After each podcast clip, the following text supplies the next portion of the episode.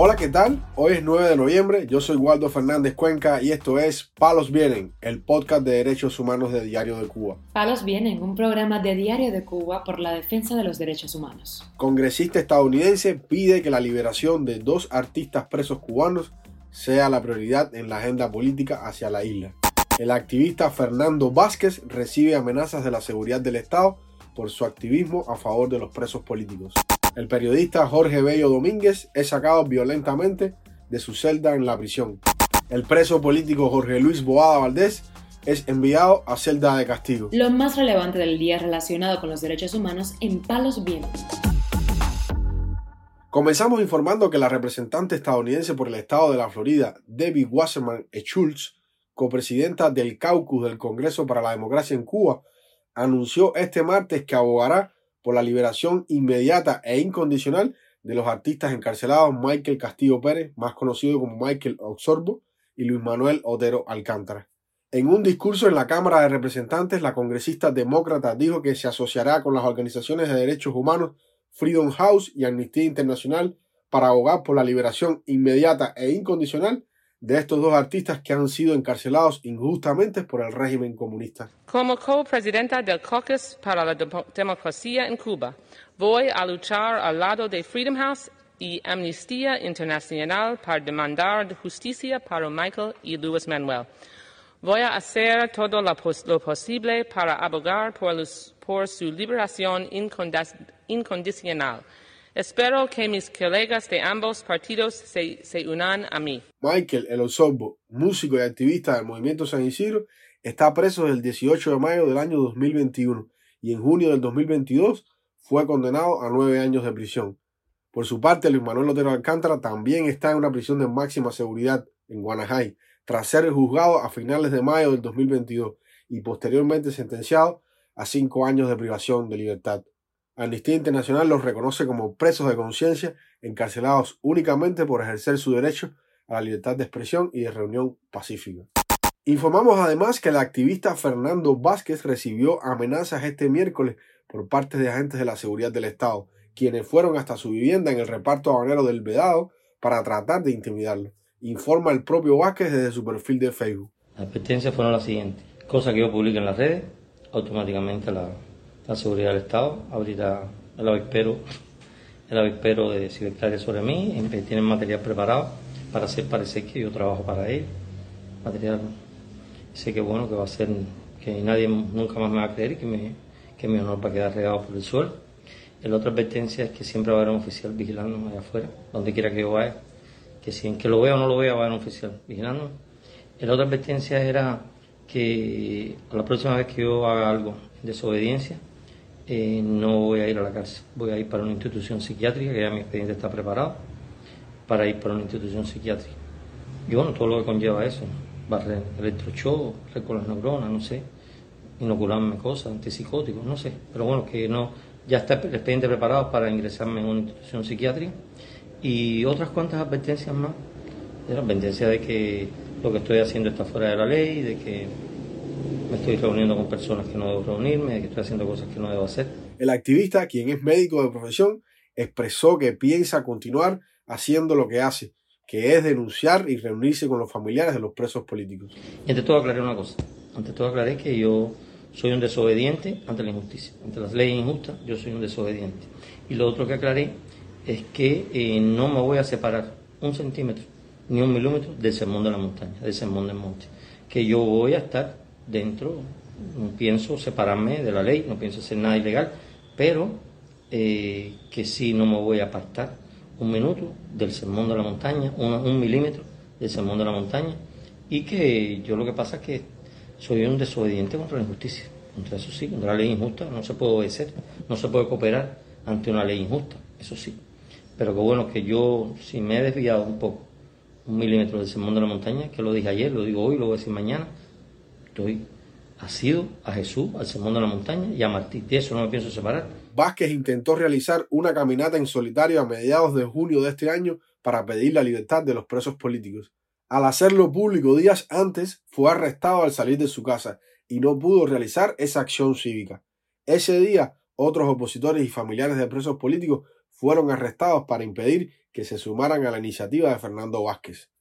Este activista ya había sufrido un acto de repudio por intentar participar en la jornada del 15N en el año 2021 y el pasado año también fue arrestado en el Parque del Quijote, en el Vedado, por solidarizarse con el pueblo del país asiático de Myanmar. También damos a conocer que maltratado físicamente para cambiarlo de destacamento se encuentra en el penal combinado del Este el preso político de las manifestaciones del 11 de julio de 2021, Jorge Bello Domínguez, informaron sus familiares en redes sociales. Marta Domínguez, madre del periodista de 48 años de edad, quien cumple 15 años de condena por su participación en las protestas populares del poblado de Guira de Melena, en la provincia de Artemisa, explicó al portal Martín Noticias de cómo supo este lamentable suceso. Recibo una llamada a las 4 de la tarde. Me llamó un preso del Combinado del Este, compañero de Jojito de lucha de los 13 del 11, y me dio la noticia que Jojito estaba en el piso. Edificio 1, tercero, sur es el piso. Y la guarnición del penal lo sacó a rastro del piso. A él y a otro más, el otro no sé el nombre. Y lo sacó ahora a rastro, le echaron spray en los ojos y que no habían sabido más nada de Esta gente no creen en nadie, esta gente acaba. Yo no he sabido nada de Jorge. Que fueron desde temprano la esposa y de ahí a ver para el convenado. No me dejaron ir porque tengo la presión alta, porque estoy muy preocupada con lo que está pasando. Usted sabe que Jorge es un hombre enfermo, diabético, y no he sabido nada de mí. La madre del comunicador independiente que fue sentenciado por el Tribunal Militar de la región de Occidente por los presuntos delitos de sabotaje con carácter continuado robo con fuerza, desórdenes públicos y desacato, consideró que el nuevo castigo es una represalia porque su hijo acaba de hacer pública la carta firmada por 42 presos políticos cubanos contra la presencia del régimen de La Habana en el Consejo de Derechos Humanos de Naciones Unidas. Yo creo que es por esta carta. Por la denuncia que Jorge sacó, me parece que es por todo eso. La mayoría de los presos están combinados. Y hay presos que son de otras prisiones. Bueno, ellos dieron la aceptación a través de los familiares que están pasando por lo mismo. El reportero fue condenado a 15 años de prisión por haber participado en las protestas pacíficas del 11 de julio del 2021 en la localidad de Huira de Melena, provincia de Artemisa. Desde su entrada en prisión, ha sido víctima de malos tratos, falta de atención médica y provocaciones de otros reclusos, presumiblemente enviados por la policía política del régimen. Palos viene. Informamos además que las autoridades de la prisión habanera Valle Grande castigaron en una celda de aislamiento al preso político Jorge Luis Boada Valdés por exponer en una zona colectiva del penal un letrero antigubernamental. Su padre, Jorge Luis Boada, relató al portal Martín Noticias que este martes le tocaba visita familiar, pero cuando yo llego, él no aparece. Entonces los presos son los que me informan que él se sentía mal y pidió ayuda médica y no se la brindaron. Parece que eso lo incomodó y agarró una sábana, le pintó la frase patria y vida y la colgó en un lugar que se veía. Producto de eso, lo metieron ahora 10 días para una celda de castigo. El joven de 29 años está a la espera de su sentencia firme, luego de ser juzgado el 2 de noviembre por propaganda enemiga de carácter continuado y otros actos contra la seguridad del Estado, delitos por lo que la Fiscalía Provincial le solicitó 15 años de privación de libertad. El joven fue detenido en febrero del año 2022 por escribir letreros contra el gobernante Miguel Díaz Canel en lugares públicos del municipio desde octubre. Junto a Abogado Valdés también fueron enjuiciados Juan Carlos Izquierdo Terán y Luis Andrés Domínguez Sardiña, todos por presuntamente incitar a la población a derrocar el orden constitucional y al gobernante Miguel Díaz Canel. Para finalizar, informamos que el animalista cubano Gustavo Mena, conocido como San Lázaro, fue condenado a dos años de prisión debido a sus publicaciones críticas contra el régimen en redes sociales. Confirmó este martes él mismo en su perfil de Facebook. Un familiar de este cubano dijo al portal ADN Cuba que Mena será enviado a un campamento de mínima severidad a cumplir su sentencia. Aún se desconoce la fecha en que debe presentarse y dónde. Por el momento debe ir todos los miércoles a firmar como parte de su condena.